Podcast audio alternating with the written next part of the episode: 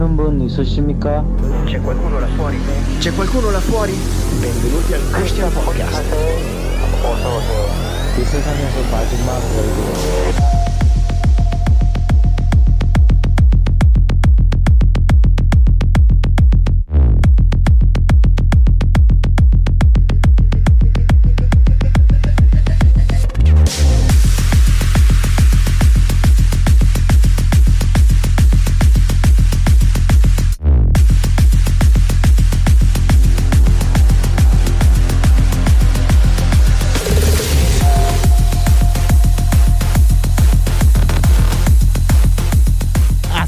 amigos. Así es. ¿Cómo están el día de hoy? Gente del ciberespacio. Ustedes ya me conocen, soy el avatar de Beto Gudiño, porque el verdadero Beto Gudiño ahorita está comiendo higos de la higuera de su vecino. Pero yo estoy aquí con ustedes en el mundo del ciberespacio, en este que es el Christian Podcast en español. Y el día de hoy vamos a hablar de un tema bien interesante. Ahorita les voy a decir cuál es el tema. Miren, las misiones en la onda cristiana, eh, bueno, tienen su, tienen su trasfondo, tienen su... cómo se hacen misiones, ¿no?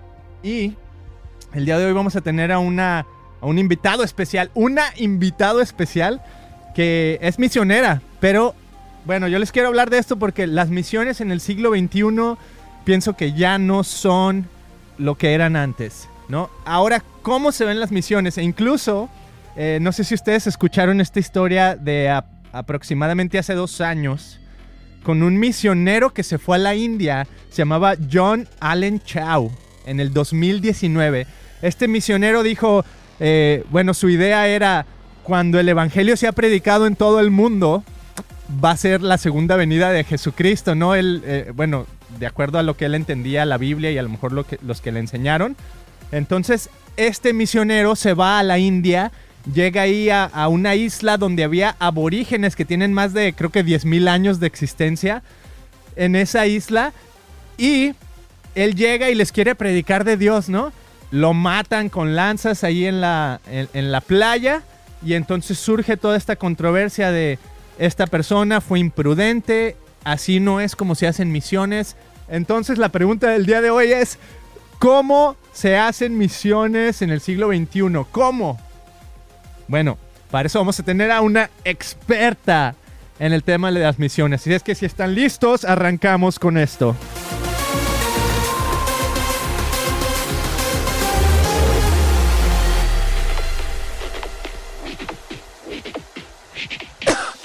Así es. Tete Fernández, ¿cómo estás el día de hoy? Muy bien, gracias a Dios. ¿Y tú, Beto? Súper bien, súper bien. Estamos muy contentos de tenerte aquí nuevamente en el Christian Podcast, nomás que ahora en español. Sí, ahora, ahora en nuestra lengua madre, tratando de decir menos incoherencias, tratando de hilar ideas más claramente que en un idioma que es prestado. Exacto, y bueno, para darles un poquito de contexto, eh, el Christian Podcast, pues lo hago también en inglés y así se llama, Christian Podcast. Y Tete vino al- a un episodio, tal vez hace ya como un año, ¿no? Y ella, pues lo hicimos todo en inglés, estábamos hablando ahí los dos en inglés y hablamos un poquito de, de este tema de qué son las misiones y lo que está haciendo Tete, ella tiene una, lo que se llama una non-profit acá en inglés. Eh, y nos contaba cómo empezó su non-profit, cómo empezó a hacer lo que estaba haciendo. Nos contó todas las historias. Es que si tú sabes inglés y te interesa escuchar la historia, ve a christianpodcast.com, escúchala, está súper padre la historia, como ella estuvo en Veracruz, Dios la sacó de ahí. eh, Bueno, toda la experiencia, ahí está, vayan, escúchenla. Pero el día de hoy, Tete, me encantaría hablar de este tema de las misiones y pues tú eres una experta en este tema, ¿no? Pero primero que nada, eh, Tete, ¿cómo estás el día de hoy? Muy bien, gracias a Dios, disfrutando el precioso Monterrey, disfrutando la manchaca con huevo.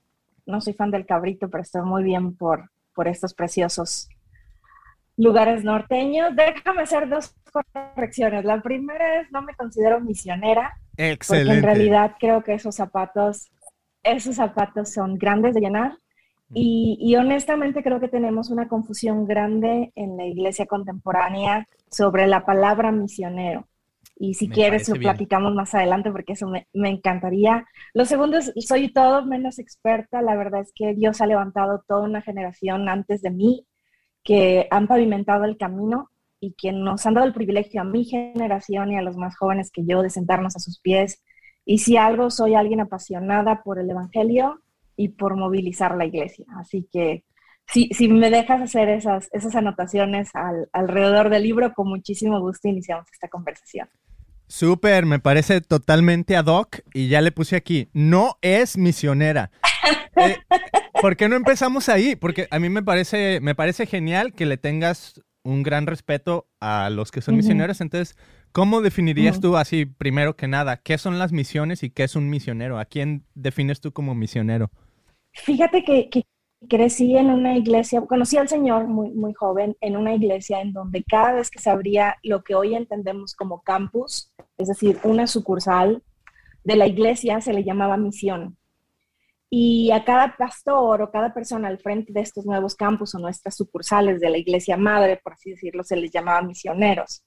Entonces, mi, mi, caminar con el Señor inició con la idea de que misionero básicamente era un pastor que estaba lejos de mi iglesia.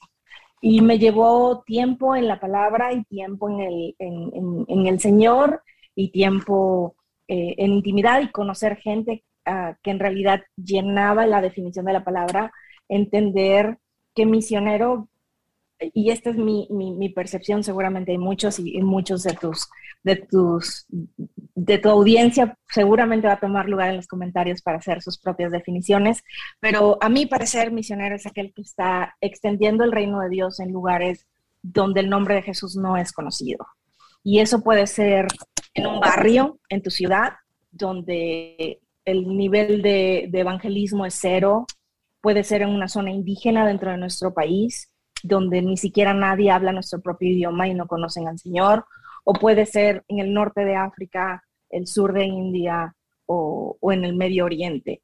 Creo que por mucho tiempo hilamos ciertas regiones del mundo con, con, con, misiones o cierto tipo de trabajo con misiones. Y una de las cosas que percibo que el Señor está haciendo es de construir, destruir un poquito ese, esa cajita que nosotros armamos, que misionero tiene que ser pobre y tiene que vivir en chanclas y tiene que estar en el norte de África y tiene que este, sufrir mucho y nos está ayudando a ver cómo en cada generación él, como el Dios creativo que es, uh, se vale de todos sus medios para introducir su reino y para introducir su palabra, introducir su amor a las naciones Um, y, y, y, nos da el privilegio a nosotros de este lado del cielo de participar en ello en diferentes formas. Así que hoy te puedo decir que conozco misioneros que incluso los que realmente lo son, este, ni siquiera usan esa palabra porque es peligroso.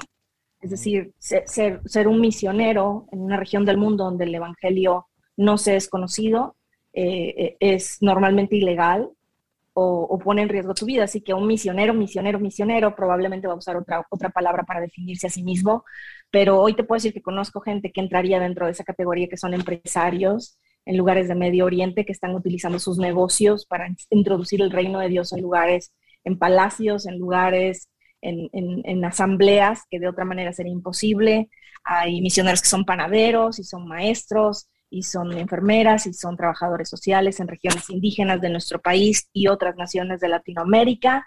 Y hay misioneros que son estudiantes, hay, hay, misioneros que son embajadores de organizaciones como la ONU, por ejemplo, que Dios los, los, introdujo ahí de manera um, subterránea. Y hay gente que se está dedicando de tiempo completo a pastorear iglesias como en lugares de Medio Oriente como Irán, este, y lo están haciendo de manera underground, lo están haciendo de forma, no sé. Perdón, se me cayó el micrófono. Aquí está. Wow. Este, entonces, um, sí, creo que la palabra Dios lo que está haciendo es enseñándonos que Él es un Dios creativo y que nosotros tenemos esta tendencia de meter cosas en una cajita y que lo que no entra en esa cajita no es cristiano, no es de Dios y Dios nos está tomando de la mano y rompiendo la cajita y enseñándonos que su amor por las naciones es mucho más grande que, que nuestra capacidad de, de, de, poner etiquetas en, situaciones o en cosas. Wow, buenísimo, Tete. Muchas gracias por, pues, por elaborar un poquito más en qué es un misionero y en cómo se está quebrando esta cajita, ¿no? Del, del, típico, no sé, misionero que se nos viene a la mente es el que va a la jungla, el que, como dices, va al norte de África, el que vive pobre, anda en, en chanclas y todo eso. Y no necesariamente, pero sí mencionas que, uh, bueno, una que lo hace en lugares donde el evangelio no es predicado y que muchas de estas veces... Uh -huh Incluso dices, ¿no? Eh, no pueden usar la palabra misionero porque puede ser, mm. puede ser, no sé, lo último que, que escuchen, ¿no? Entonces, uh -huh. wow, gente que está en cierta manera arriesgando su vida. Pero Tete, antes de que empecemos a meternos más en, en la onda misionera, platícanos así, si no eres una misionera, eh, ¿qué es lo que haces tú? Porque yo sé que estás súper envuelta con los misioneros, acabas de regresar de, creo que del Medio Oriente. Eh, uh -huh. Entonces, háblame un poquito de cómo es esa relación que tienes con los misioneros, qué es lo que haces tú. Si algo tengo el regalo y el privilegio de servir a aquellos que están en esa primera línea de batalla. Soy alguien que piensa en imágenes, me dedico a hacer videos, así que mi mente trabaja en imágenes, así es como trabajo. Y, precisamente haciendo esa pregunta al Señor hace algunos años atrás, conocí a alguien en, en Medio Oriente, en Israel, de hecho, y este chico me estaba contando, había servido en el ejército, acababa de terminar su tiempo en el ejército y me dio, me dio un, un, un, pequeño resumen de lo que hacía y cuando me lo estaba diciendo, el Señor me dijo, eso es lo que tú haces. Um, él me contaba que él trabajaba como soldado de segunda línea y su trabajo prácticamente era ir al campo de batalla con los de primera línea y cuando el de primera línea no podía cumplir más su función, ya sea porque estuviera herido o cansado, a él le tocaba asegurarse que ese soldado no quedara expuesto al enemigo y recuperar ya sea su cuerpo herido o fortalecerlo y regresarlo al lugar seguro.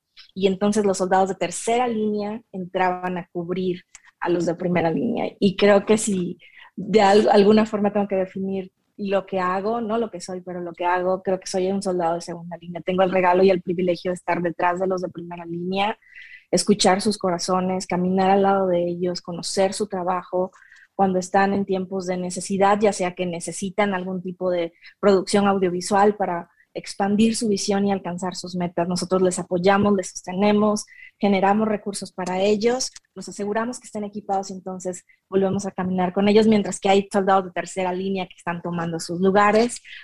Lo que hacemos también es, lo que hago también es movilizar la iglesia, es decir, comunicar a la iglesia lo que Dios está haciendo en las naciones y decir, aquí hay un puente que puedes cruzar, tal vez a ti Dios te habló de esta nación en particular, tal vez en un sueño tuviste Dios te habló acerca de Uganda o te habló de Turquía o te habló de, no sé, España o lo que sea, y conocemos este contacto aquí y esto es lo que Dios está haciendo y si quieres ser parte, esta es la forma que te puedes conectar. Entonces, eso, eso es lo que hacemos. En el mundo cristiano a eso le llaman movilizador.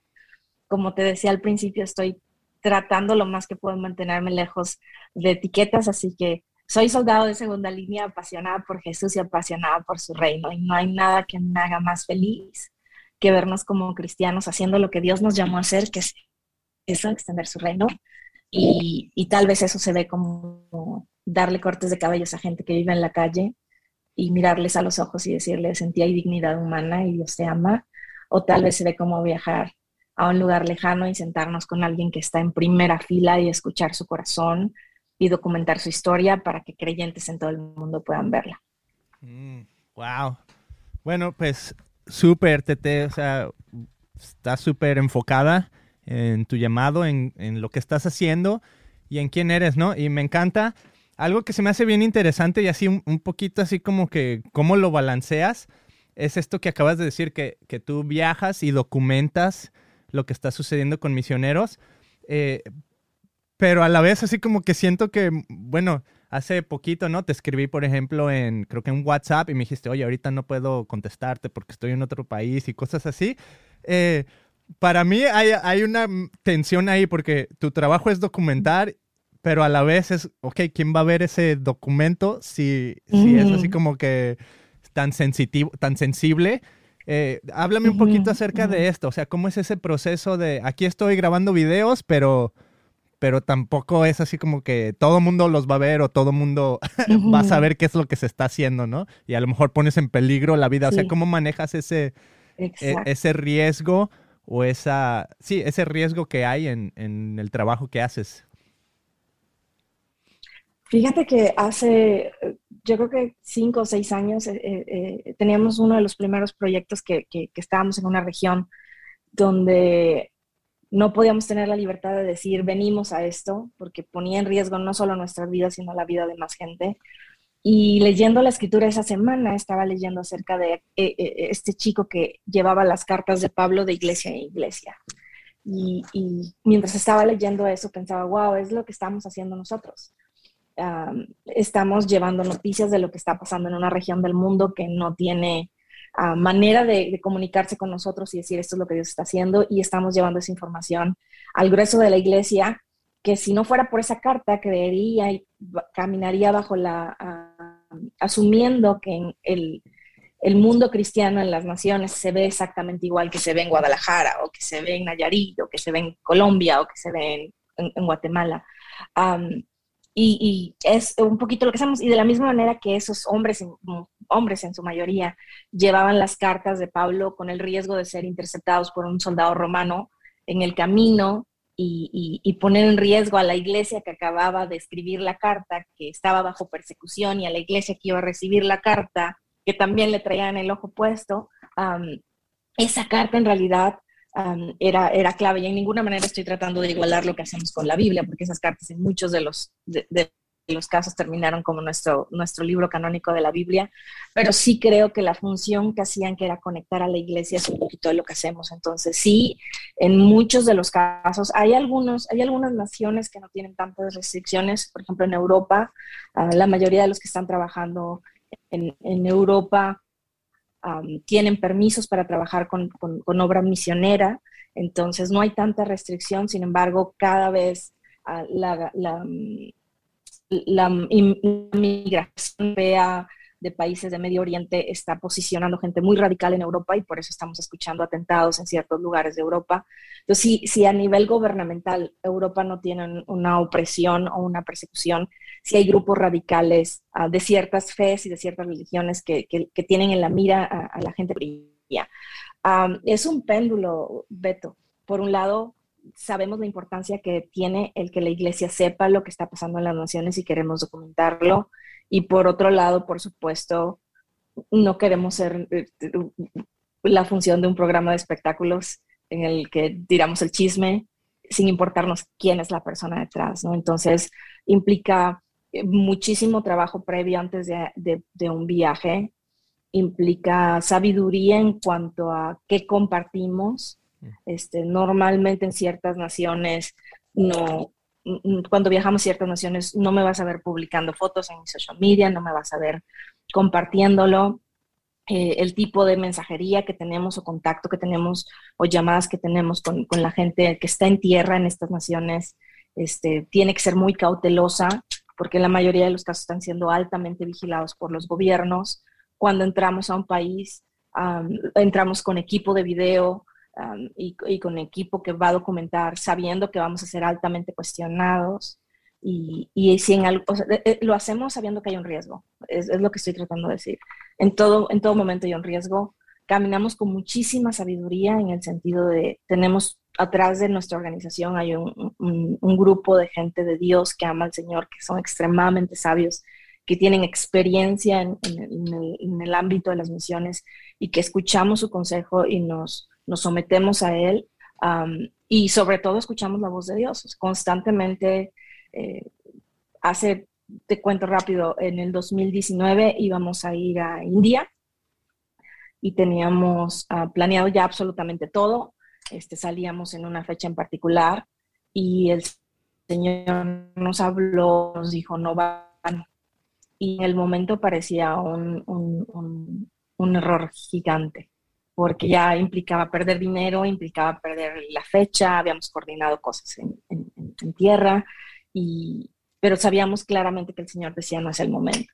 Y para hacerte la historia corta, eh, después de, de, de pasar el, el, el, momento incómodo de sentarnos con el equipo y decir, no creemos que sea lo mejor, el Señor nos está dando paz. Este, habíamos conseguido un boleto muy barato. Quiero que sepas que todo lo que hacemos no le cuesta al misionero. Nosotros levantamos fondos para poder hacer esto sin costo para ellos. Entonces, implica que pagamos boletos, producción, equipo, permisos, visas, bla, bla. Entonces, habíamos invertido ya algo de dinero en esto y um, habíamos conseguido un vuelo de avión que había que hacer como seis escalas en medio mundo antes de llegar a India y por eso era tan barato, pero pues valía la pena. Y no fuimos, lo cancelamos, lo, lo pospusimos para meses más adelante hasta que sentimos paz del Señor.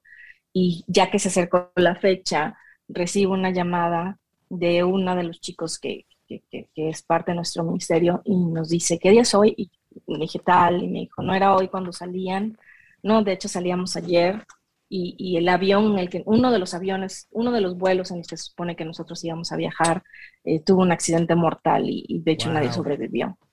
Entonces, escuchamos la voz wow. del Señor este, y, y, y, caminamos sabiendo que lo que vamos a documentar va a requerir un cuidado extenso eh, en cuanto a sacarlo del lugar donde estamos y, y, que la manera en la que lo vamos a promover va a ser directamente en lugares cerrados, es decir, se lo ponemos en las manos a la organización y ellos organizan reuniones en ciertos lugares donde van a levantar fondos o van a levantar misioneros o van a levantar intercesores o van a levantar voluntarios y ellos lo manejan.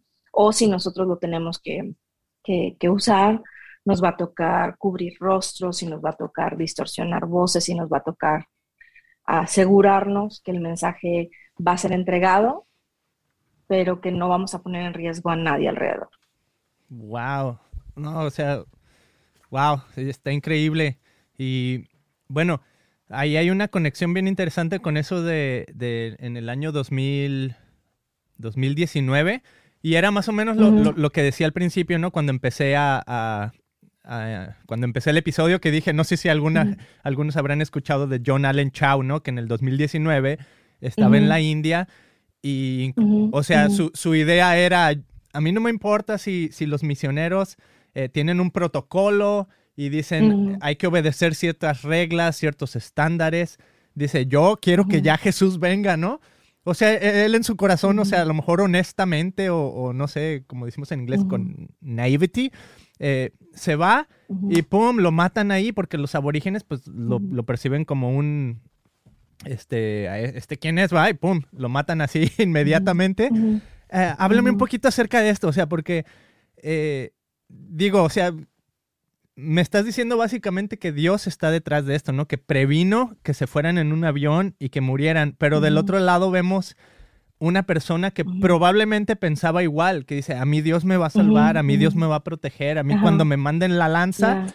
este me va a... Incluso creo, o sea, no estoy así súper seguro, pero creo que parte de la historia de, de este misionero era que ya había llegado él una vez y creo que le aventaron una lanza uh -huh. y pegó en la Biblia. Entonces dijo, wow, aquí Dios me está protegiendo o algo así. Y lo volví uh -huh. a hacer. Uh -huh. eh, no estoy así súper seguro, pero creo que algo así. Pero háblame acerca de esto. Eh, o sea, ¿eso es impertinente? ¿Eso es alguien que rompió las reglas? ¿Eso está totalmente mal? ¿O es un corazón que verdaderamente decía, no, a mí mi corazón es llegar con estas personas y, y evangelizar? O sea, ¿qué onda ahí? Este, hijas, es, es un tema complicado y, y quiero iniciar siendo totalmente consciente que este chico es hijo de alguien y que hoy, dos años después, hay seguramente una mamá y un papá y una hermana o primos o tíos o abuelos que todavía le extrañan y que todavía se duelen por, por, esta pérdida porque estaba extremadamente joven. No recuerdo su edad, pero no creo que haya tenido más de 30 años. Este, entonces quiero, quiero ser sensible a eso. Te voy a hablar primero de nuestro caso yo no tendría honor más grande que, entregar mi vida a Jesús haciendo lo que hago, sea hoy o sea cuando tenga 105 años, que espero que sea la última, porque tengo mucho que Dios ha depositado en mi corazón y espero que Dios me dé mucha vida y muchos años largos de vida para poder desarrollarlo y ponerlo en tierra. Sin embargo, cada vez que, que, que iniciamos un proyecto hay un ataque, cada vez que iniciamos un proyecto medimos los niveles de riesgo y sencillamente por asociarnos con Dios para extender su reino, eso nos pone en un ambiente de guerra espiritual. Y puede ser una llanta ponchada, como la mayoría de las veces lo percibimos, o una relación que se empieza a tensar, o puede ser un, tema como una turbulencia de hora y media en un avión que la hemos tenido, en la que pensamos que todo el avión se iba a caer después de una hora de turbulencia sin parar. entonces, sí estamos muy conscientes que hay, que hay, que hay un tema de, de, de, ataque espiritual, de guerra espiritual y de riesgo, y que estamos entrando a un terreno que cuando estás en tu iglesia al final de la, de, la nave, en la última banca, este, comiendo churros, mientras alguien está predicando y vas cada tercer domingo y a veces cantas y a veces no, y a veces diezmas y a veces no, seguramente no hay el mismo nivel de tensión espiritual. Entonces, si, si, hay un, si hay un nivel de tensión espiritual, no, lo que trataba de decir al principio es, no nos ponemos en riesgo ni tenemos um, complejo de salvadores, es decir, estamos completamente conscientes que somos parte del reino de Dios, mm. que somos un, un, tornillo chiquititito y que si nosotros no podemos ir en febrero como lo planeamos y Dios dijo, no, Dios va a mover un tornillo mucho más grande y mucho más eficiente para hacer lo que tiene que hacer. Entonces, eso remueve de nosotros este sentir de que si no lo hago yo, el reino se detiene, el mundo se colapsa y el evangelio no avanza si no estamos bien conscientes que tenemos este privilegio, pero que si no somos nosotros, Dios va a usar a alguien más. Queremos ser usados, por supuesto, y queremos tener el privilegio, por supuesto, pero no somos los únicos en, el negocio. Entonces, eso, libera muchísima de la atención. en el caso de este chico, tuve la oportunidad de estar en India meses después de su muerte y platicar con varios ministros locales que, tienen años, estoy hablando de 30, 37 años, trabajando en la evangelización de regiones enteras donde al día de hoy regiones enteras de India el Evangelio no ha, penetrado. Y estoy hablando desde hace 150 años cuando Guillermo Carey llegó a India a evangelizar, trató de entrar a estas regiones y pues no, no pudo. Este, uh, insisto, sin, sin, lo último que quisiera es pisar la memoria de alguien que, que, que falleció y que seguramente lo hizo creyendo que, servía al Señor todo su corazón, pero sí creo que hay ciertos parámetros que nos van a ayudar a, quien sea que amamos al Señor y que queremos servirle en las naciones para tener nuestra vida guardada dentro del orden de Dios y, no ponernos en riesgo innecesariamente. Y uno de ellos, por ejemplo, una conversación que tenía con, con este grupo de líderes era, nosotros ni siquiera sabíamos que estaba en el país. Entonces creo que esa es una primera luz amarilla o si no es que roja. Cuando nosotros, cuando Dios pone en tu corazón una región, ya sea de tu vecindario, de tu ciudad, de tu país o de las naciones, una nación en particular, la, el primer, la primera cosa a considerar es qué Dios ya está haciendo en esa región. Mm. Y, y, eso va a implicar que ores, por supuesto, para que Dios te hable y que empieces a investigar y que tal vez hagas un poquito de historia y googlees o vayas a la biblioteca y, empieces a indagar si es que hubo alguna iglesia hace 200 años, si es que alguna vez llegó el Evangelio, si es que hay alguna organización actualmente trabajando en esa región. Es decir, que tengas en contexto que antes de ti y después de ti Dios va a seguir haciendo algo alrededor del mundo y que Dios te está inquietando porque quiere que te asocies con lo que él ya está haciendo. Entonces, esa es la primera parte. Es, eh, al parecer, este chico no tuvo ningún contacto, pertenecía a una organización una organización que estaba movilizando gente. Al parecer estudió algo, no me sabía lo que me cuentas del, del, incidente con la lanza, sí sabía, y eso son lo, que leí en lo que leí en el periódico local de India sí sabía que había ido la semana anterior y había visto niños aborígenes en, la zona de la playa donde él se había acercado en una lancha, un lanchero lo había llevado y decidió regresar. De hecho, en la segunda vuelta, cuando lo asesinan, llevaba una pelota de fútbol. Y, y volviendo al tema, cuando platicaba con los líderes locales, decía, ni siquiera teníamos idea de que había llegado al país y que tenía interés de compartir. Y si se hubiera acercado a nosotros, nosotros le hubiéramos dicho los esfuerzos que tenemos haciendo en los últimos 50 años para acercarnos a esas comunidades y hubiéramos tenido la oportunidad de compartir con él que para, para, ellos la gente vestida, son aborígenes que, que, andan completamente desnudos, y para ellos la gente vestida que se acerca a ellos es un símbolo de guerra. Y eso nosotros lo hemos aprendido en los últimos 50 años y no tuvimos la oportunidad de decirles a este chico.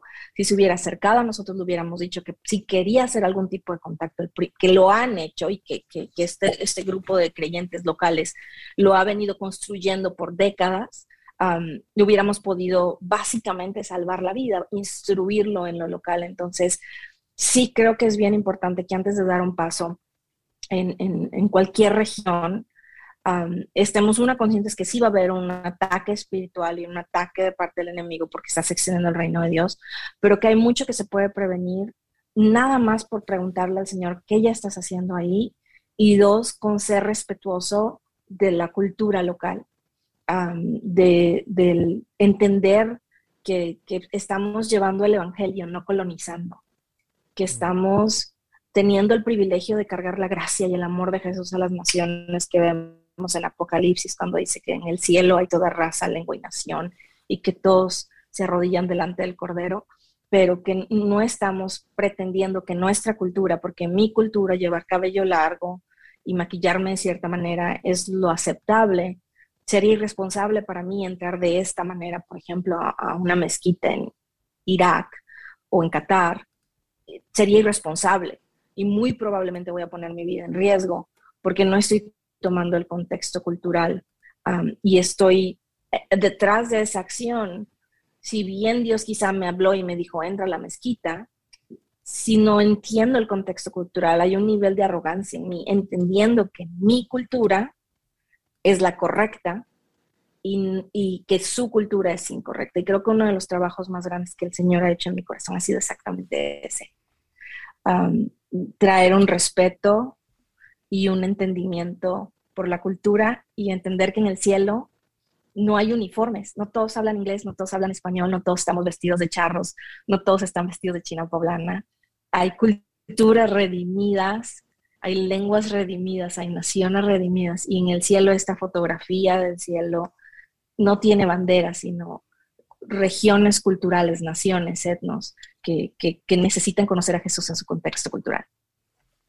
Wow, no, está increíble y bueno, me encanta un montón de lo que estás diciendo. O sea, por ejemplo, eso de eh, que la idea no es, uh, ¿cómo se dice?, colonizar, ¿no? Y, pienso que a lo mejor si, si jugamos al, ahora sí que al abogado del diablo un poquito, eh, eso es a lo mejor una de las más, de las críticas más grandes que ha tenido la iglesia a través de los años, ¿no? Incluso, por ejemplo, aquí, yo estoy aquí en California y si tú checas eh, todo California está lleno de lo que se llaman las misiones, entonces la misión San Juan Capistrano, misión eh, San Francisco, misión lo que sea, ¿no? Todo, toda la orilla de, la costa están las misiones.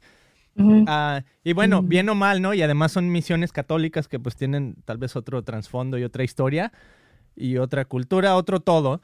Pero, sin embargo, siento que cuando mucha gente, no todos, obviamente tú tienes un corazón bien apasionado por las misiones, pero mucha gente que escucha misiones, para ellos lo primero que se les viene a la mente es, es esto, ¿no? Es una invasión cultural, una, una colonización. ¿Y cómo tú responderías a lo mejor al, al, escéptico, al que dice, bueno, y los misioneros, ¿por qué están haciendo eso, no? Que dejen a los aborígenes, que sean sus aborígenes y que sigan en su...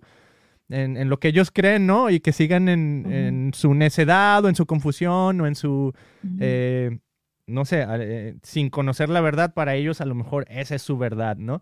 Eh, ¿Cómo tú reaccionas ante tal vez estos comentarios cuando la gente, no sé si a lo mejor tú los has recibido específicamente? La verdad es que no, tengo el privilegio de estar rodeada eh, de, gente que, que, que, en realidad tiene sed, pero entiendo el punto y tengo conocidos no creyentes que por supuesto sí, sí, sí levantan la ceja y se hacen la pregunta. Ah, nadie cuestiona a Bill Gates porque está levantando escuelas en Afganistán. Nadie cuestiona el hecho de que haya dado dinero para, para mitigar la pobreza y potabilizar el agua en África. Es más, es esperado que alguien tan, tan rico haga algo con esos recursos que se les ha confiado.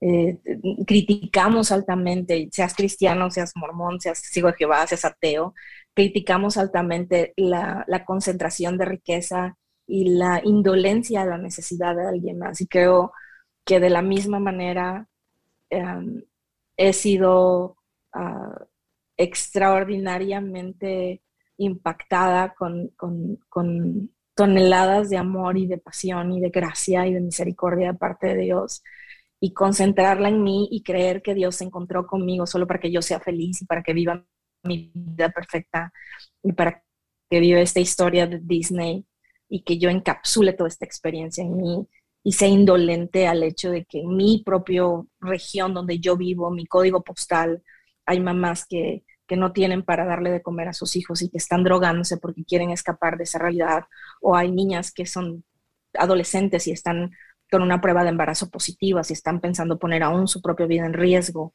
para deshacerse del problema.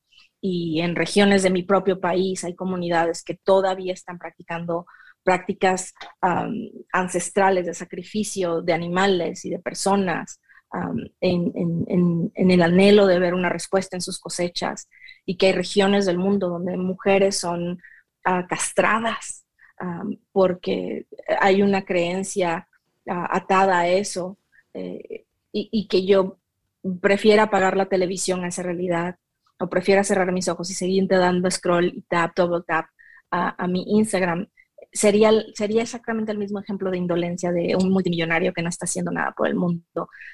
he sido, eh, te cuento con una riqueza extraordinaria al haberme encontrado con la cruz y con su misericordia y lo único que estoy haciendo es tratar de compartir eso. Ahora, e, e, eso es lo que le contestaría a un, a un escéptico. Esa es la por la, que, por la que comparto y por la que me asocio con lo que Dios está haciendo a las naciones.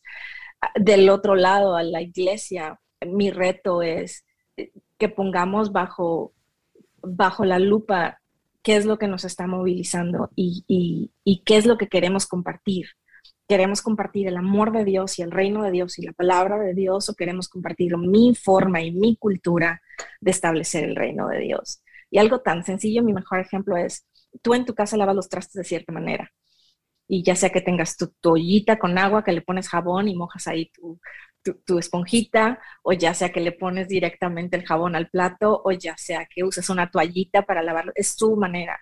Y cuando vas de visita a una casa donde no lo hacen de la manera en que tú lo haces, nuestro instinto es querer hacerlo en la casa ajena como lo hacemos en nuestra casa. Mm. Y entonces si hay una toallita, decimos, no tienes una esponja para que pueda lavarte los trastes, o, o, préstame un trastecito en el que le pueda echar el agua, porque en mi casa usamos un traste con jabón y, y, lo que estamos haciendo es imponer nuestra cultura, en este caso local de nuestra casa, en una casa ajena. Y tristemente hacemos eso con el Evangelio, es decir, muchas veces estamos esperando que la gente de Cuba adore al Señor como yo, no, es mi caso, pero para, para, términos de la hipótesis, que yo como presbiteriana mexicana lo adore. Y como cuando voy a Cuba, la experiencia cultural de los cubanos no es la misma que la de yo en Michoacán adorando al Señor en mi iglesia presbiteriana, entonces mi primer instinto es decir, hay que cambiarlos. Y entonces utilizo recursos míos que condenan la cultura para tratar de desarraigar parte de su identidad y tratar de transformar la forma y no el fondo. Y entonces eso fue lo que pasó en la, en, la conquista española, que en realidad mm. impusieron la forma de cómo se veía el, catolicismo, ni siquiera fue el cristianismo como tal, sobre nuestras culturas. Y a la fecha, yo no sé si este, has, has leído alguna vez, pero a la fecha encuentran, hace no mucho estaba leyendo de hecho, encontraron una imagen de un Cristo y cuando la pasaron por un, escáner de MRI, una resonancia magnética, descubrieron ídolos locales de la cultura, creo que era purépecha, no estoy tan segura, pero de, de, una de las culturas ídolos dentro del Cristo.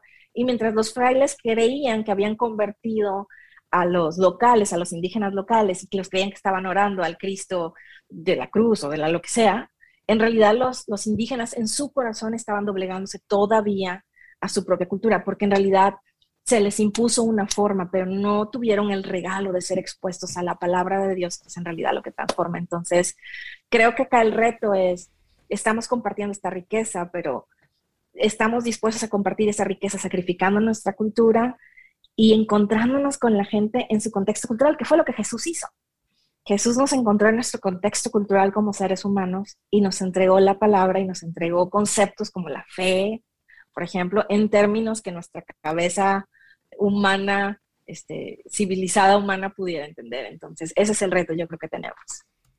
Wow, está buenísimo, buenísimo, me encantó. Eh, eso que dices es, eh, trabajar en el fondo y no en la forma, ¿no? Y pienso que lo primero que se nos viene a la mente cuando pensamos misiones es exactamente eso, es la forma. ¿no? Ah, ¿cómo puedo hacer que, los demás hagan lo que yo hago, ¿no? Y a lo mejor aquí en Estados Unidos, o sea, imagínate eh, que veas en estos países, digo, no, no, estoy diciendo que alguien quiera hacer eso, ¿no?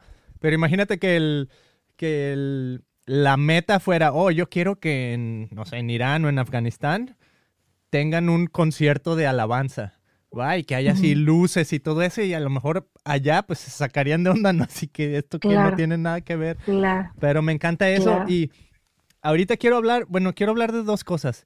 Una es si reducimos, o sea, cuando hablamos de, fondo y no de forma, ah, habiendo tantas denominaciones, tantas, no sé, diferentes interpretaciones incluso de, lo que es la Biblia, de quién es Dios, del entendimiento que hay, ¿cuál sería así como que eh, lo, más básico, o sea, lo que cuando estás hablando de transformación es el Evangelio es esto, esto es lo que estamos llevando, no estamos llevando, eh, cambia tu manera de tocar la guitarra y tienes que usar, no sé, como dije, en un concierto de rock para que sea verdadera alabanza, no, ¿Qué es lo que tú dices? Esto es el Evangelio y esto es lo que estamos llevando. Fíjate que eh, eh, tenemos el regalo de haber servido y de servir a, obreros, así se les llama, los que están en el campo, los que están en riesgo, este, de muchas denominaciones naciones, escondidos en cualquier cantidad de naciones en el mundo, desde naciones muy avanzadas hasta subdesarrolladas, desde ciudades grandes, porque ahora la migración está llegando a ciudades grandes y puedes alcanzar quizá más naciones en una metrópoli que yéndote a los países, o gente que está escondida en los, literal en lo último de la tierra. Y son de cualquier cantidad de denominaciones y el factor común en toda esta gente, que no importa cuál sea tu trasfondo denominacional, es el mismo, son gente normal, literal, van al baño, he checado, todos van al baño, todos tienen sed, todos normalmente comen, este, todos se quiebran, todos lloran, son gente completamente normal. Y el ingrediente que todos tienen en común es que se atrevieron a creer que Dios podía usarles a pesar de y pon lo que tú quieres a pesar de, a pesar de mi trasfondo, a pesar de mi pasado, a pesar de mi no tener pedigrí cristiano, a pesar de no venir de una familia de pastores, a pesar de que no conozco de esto, que no sé del otro, literalmente le dijeron al Señor, creo que tú lo puedes hacer. Ese, ese, ese fue o ha sido el común denominador. Y lo segundo que veo que les ha sostenido, porque eh, conozco muchísima gente que me dice, soy misionero. Y normalmente cuando me lo dice, ya empiezo yo a levantar ah. la ceja, porque, insisto, la gente normalmente no lo dice. Este, y, y, se autodefinen así porque viajaron a cierta cantidad de países o porque estuvieron tres meses en este lugar o un año en aquel lugar o tres años en este lugar. y no menosprecio el esfuerzo que hicieron y no menosprecio el que juntaron su dinero y se fueron a Haití o a África o a Tepito o a donde sea que se hayan ido. Pero lo que sostiene a la gente que en realidad Dios enraizó en un, en, un, en un, lugar que no era el propio para extender el reino de Dios y les ayuda a correr la meta por 10, 15, 20. Acá, acabamos de, de regresar de un viaje donde estuvimos con alguien que tiene 32 años en una nación que no es la suya, extendiendo el reino de Dios. es que no están interesados en replicar su experiencia personal con Dios, están, están interesados en que la gente se encuentre con ese Dios personal en que la gente le conozca profundamente y están interesados en que estén enraizados en la palabra de Dios. no, no, no, se impresionan por, por los dones, no se impresionan por los talentos, no se impresionan si cantan o no cantan, si predican o no predican, si danzan o no danzan, si, si mueven la mano así o la mueven así cuando aplauden. En realidad, la forma dejó de ser relevante lo que esta gente tiene en común es que ve la condición humana sin Dios y ve su condición humana con Dios y dice, no puedo quedarme callado, y comparten esa verdad a la luz de la palabra. extender el reino de Dios para mí es decirle a la gente, Dios te ama de tal forma que dejó su lugar de Dios y vino aquí para reunirse contigo. E, e, ese para mí es el, el inicio de una conversación que normalmente termina en la cruz y normalmente termina llenando vacíos que, tú y yo nunca pudimos llenar de otra forma sino conociendo a Jesús. todo lo demás es, es, espuma, es negociable, es, temporal, pero en realidad la, la versión condensada es llevar a la gente a tener un encuentro con Jesús que, y normalmente la respuesta humana cuando te encuentras con Jesús, cuando realmente es, adorarle. Y al final del día es lo que vamos a hacer en la eternidad. Entonces yo creo que mientras esas dos bases estén cubiertas, todo lo demás que practicamos en esta tierra, si primero va la ofrenda o después va la ofrenda, si primero va la alabanza y son cinco canciones o un concierto de 30 minutos, este, eso ya es negociable. Wow. no, está buenísimo, Tete. Híjole, ¿no? Eh, las personas que estén escuchando, eh, mándenos sus comentarios, mándenos qué opinan.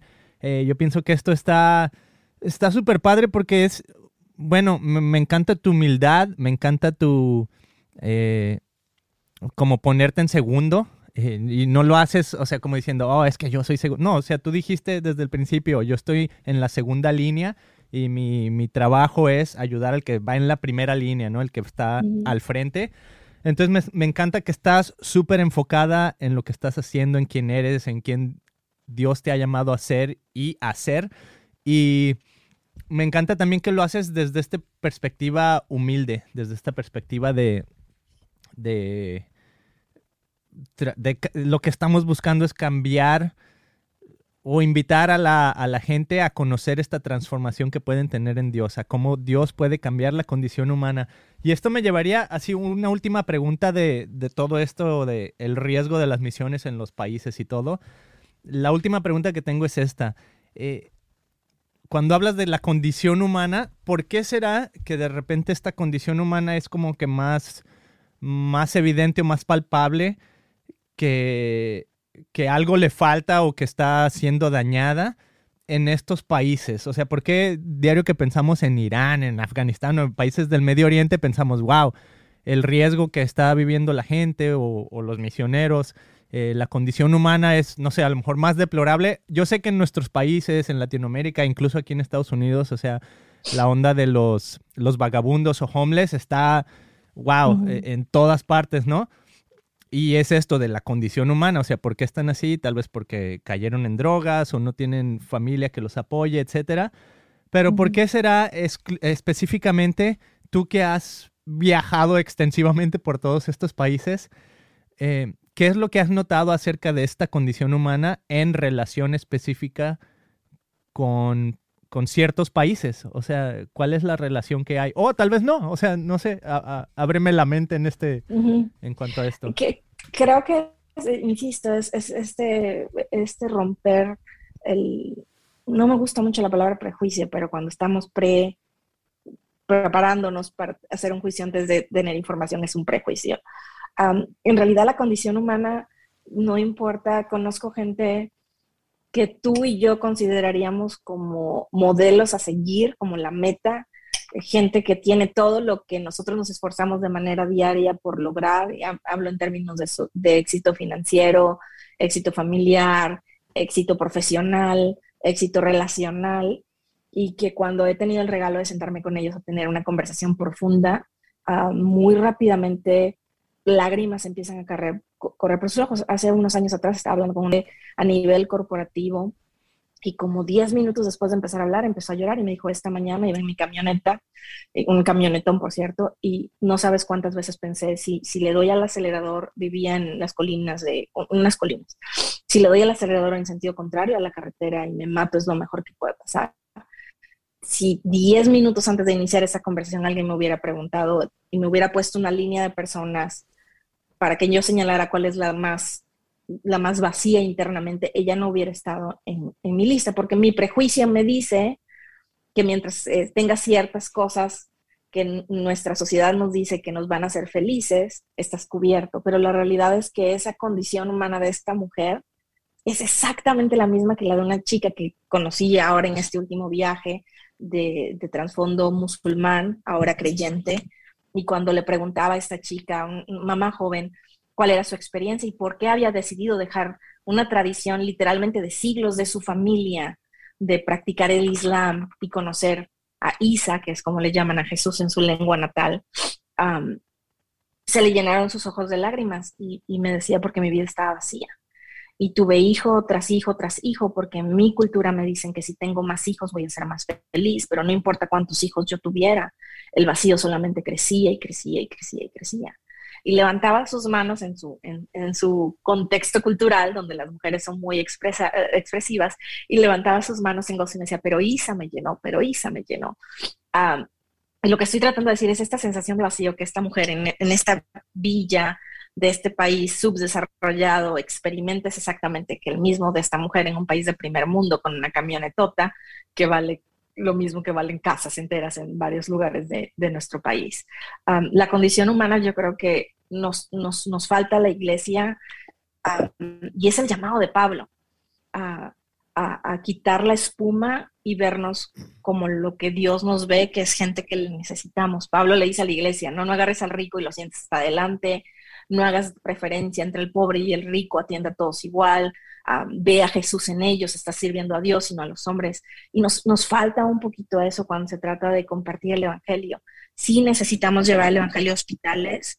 Tengo amigas, uh, amigas cercanas a mi corazón y aún parte de nuestra organización que, que, su llamado es ir a hospitales, a llevar desayunos, a hablarles del Señor a personas que tienen a sus, a, a sus familiares en el borde de la muerte y dar palabras de esperanza. Pero esa misma necesidad existe en Hollywood y existe en, las, salas donde se están haciendo scripts en México para, programas de televisión o para programas de radio o para, cine. Esa misma necesidad existe en las universidades carísimas de París, que son aquí en México, o existe en los barrios bajos donde la prostitución uh, está incrementándose. Creo que al final la condición humana es la misma. Usamos diferentes cosas para anestesiar ese vacío. Si, tengo, si vengo de una familia opulenta, probablemente uso algún tipo de droga que, que tengo la facilidad de comprar para, para, anestesiarlo, o uso el comprar en línea, o uso lo que sea. Y si nací en, en un barrio marginado de Argentina, o de Colombia, o de México, entonces probablemente buscaré cosas que están a mi alcance, pero al final del día no importa en dónde estén, si están en la zona roja de tu ciudad o si están en la jungla de, del Putumayo en Colombia, en ambos lugares nuestra condición es necesitamos encontrarnos con Jesús, necesitamos conocer el amor que derramó en la cruz y sin importar los dos extremos, si encontramos, si encontramos su persona en realidad, el corazón el vacío que hay en nuestro corazón, el, hambre que hay de algo real, se torna al Señor. Y lo he visto una y otra y otra vez. Wow. Amigos, ahí lo tienen. Eh, el riesgo de las misiones y me encanta esto. O sea, bueno, yo sé que un misionero es, como lo dijiste, ¿no? O sea, ni, ni siquiera ellos mismos se, se llaman misioneros. Pero a mí lo que me llama muchísimo la atención es que esta condición humana eh, la puedes experimentar en, en, cualquier lugar, ¿no? Entonces, incluso aquí en esta ciudad donde, donde yo estoy, hay maneras de compartir, hay maneras de ayudar al prójimo, hay maneras de ser luz en las tinieblas. Así es que donde quieras que sea que tú estás escuchando, a lo mejor tú tienes un llamado eh, y estás así como que escarbándole un poquito más, bueno, Dios, ¿por qué me llamas a no sé lo que Dios te está poniendo en la mente, ¿no? A lo mejor es otro país, o a lo mejor es ahí en tu ciudad, o a lo mejor es en un pueblo cercano de tu ciudad, a lo mejor ahí dentro de tu mismo país, o a lo mejor no. Pero lo que me encanta es que Dios está trabajando y Él te puede llevar a otros lugares, pero la idea no es que te lleve a no otros lugares, la idea es que tu corazón esté transformado y tenga este deseo de que la gente sea transformada. Entonces, para mí, así como que estás nos estás ayudando a romper esos paradigmas de, de, qué son las misiones, de esa cajita que a lo mejor nosotros habíamos entendido de, oh, no, las misiones se ve así, ¿no? Entonces me encanta uh -huh. cómo lo has roto. Eh, Tete, háblanos un poquito ya para terminar de el trabajo que tú haces, eh, Wild for the Nation, si la gente quiere saber más de lo que tú haces, si incluso a lo mejor tiene hey, no sé, Dios me ha puesto a orar por un país en el Medio Oriente, ¿no? Y a lo mejor su primer, su primer, este, lo primero que tienen que hacer es empezar a ofrendar tal vez. A lo mejor no tienen que ir, pero pueden ofrendar tal vez. Y bueno, Wild for the Nations es una, una oportunidad perfecta o a lo mejor pueden aprender más ahí. Háblanos de esto. Gracias. Am, oh, m- mi pastor años atrás decía, si tus pasos no pueden ir, que vayan tus pesos. Este, Ah, y, y recuerdo que en realidad así inició para mí, te compartía en, en el podcast que hicimos en inglés un poquito de cómo Dios abrió la puerta de las naciones y las fronteras de las naciones para mí, ah, empezando por, por orar. Ah, mi experiencia y mi frase favorita es tu oración no necesita pasaporte. Así que si hay alguien que me está escuchando y mientras hemos tenido esta conversación siente este fuego que no puede controlar en el corazón y, y una y otra vez esta nación, este grupo étnico, este grupo de personas, a veces no es, nosotros pensamos en naciones como banderas y decimos Yugoslavia o Serbia. En realidad las banderas son hechas por hombres.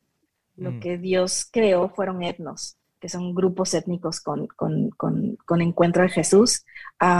Entonces, si, si, si tienes pasión por, por el Señor, si quieres que estos etnos, que estos grupos de personas, ya sea que estén atrás de tu casa o en, lejos de tu, lejos de tu, de tu corazón, ah, conozcan del Señor, mi, primera sugerencia es que, que, que ores. Tu oración no necesita pasaporte, puedes llegar, tu oración puede llegar a Norcorea, donde hoy sería literalmente suicida cruzar esa frontera, pero tu oración puede llegar a la iglesia perseguida ahí, tu oración puede llegar a Afganistán, tu oración puede llegar a las tribus de México, donde están sacrificando, donde están sacrificando niños. Entonces, te, te, invito a que ores. Si la palabra de Dios dice que donde está tu tesoro, está tu corazón. Nosotros lo leemos al revés, decimos que donde está nuestro corazón está nuestro tesoro, pero lee el versículo de nuevo y es donde está tu tesoro, está tu corazón, es decir, tu corazón sigue a donde pones tu dinero.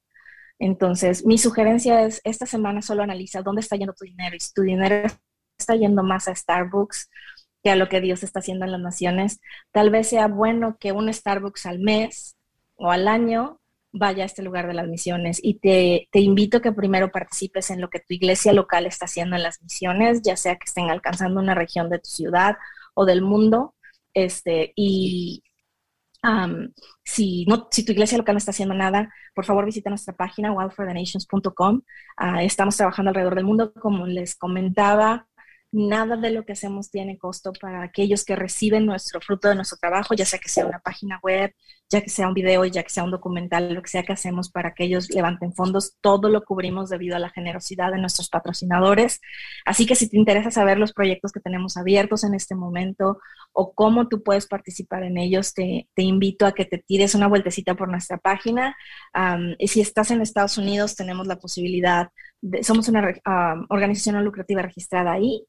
Y, y, podemos darte um, deducibles de impuestos, recibos deducibles de impuestos. Si lo haces en México, también estamos registrados en México.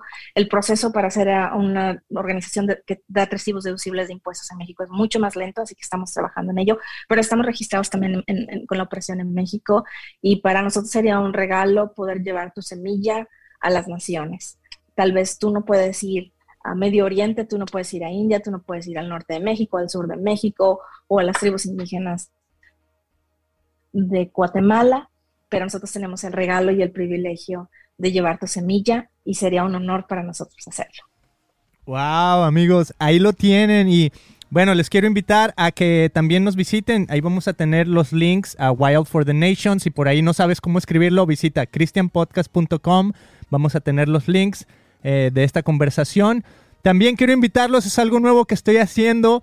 Tengo ahora mercancía o shop, o, o no sé, eh, sí, merch en christianpodcast.com. Si quieren apoyar este Yay. show, pueden comprar gorras, playeras, etcétera. Y ahí tengo emojis. Y quiero terminar con esto, Tete. Eh, un poquito ah, chistoso, digo yo. Pero ahorita no los tengo aquí enfrente de mí, desgraciadamente, porque como dije antes de que empezáramos el podcast, mi computadora sufrió un accidente, se está reparando y todo. Entonces todavía no la tengo al día. Pero tengo cinco emojis Entonces, ahorita nomás imagínate los nombres de cada emoji, ¿no? Y ahorita en mi gorra que traigo, este es el emoji número uno, es el blasfemo. Entonces, imagínate que tengo cinco emojis para decir, este podcast fue, y lo vamos a decir como cuando ves una película, ¿no? Del 1 al 5. Entonces, el primero es blasfemo. El segundo es, es eh, bueno, sería escéptico, o en inglés skeptical. El tercero es inspirado. El cuarto es santo. Y el quinto es divino. Entonces, Tete, de los cinco, ¿cuál escogerías tú?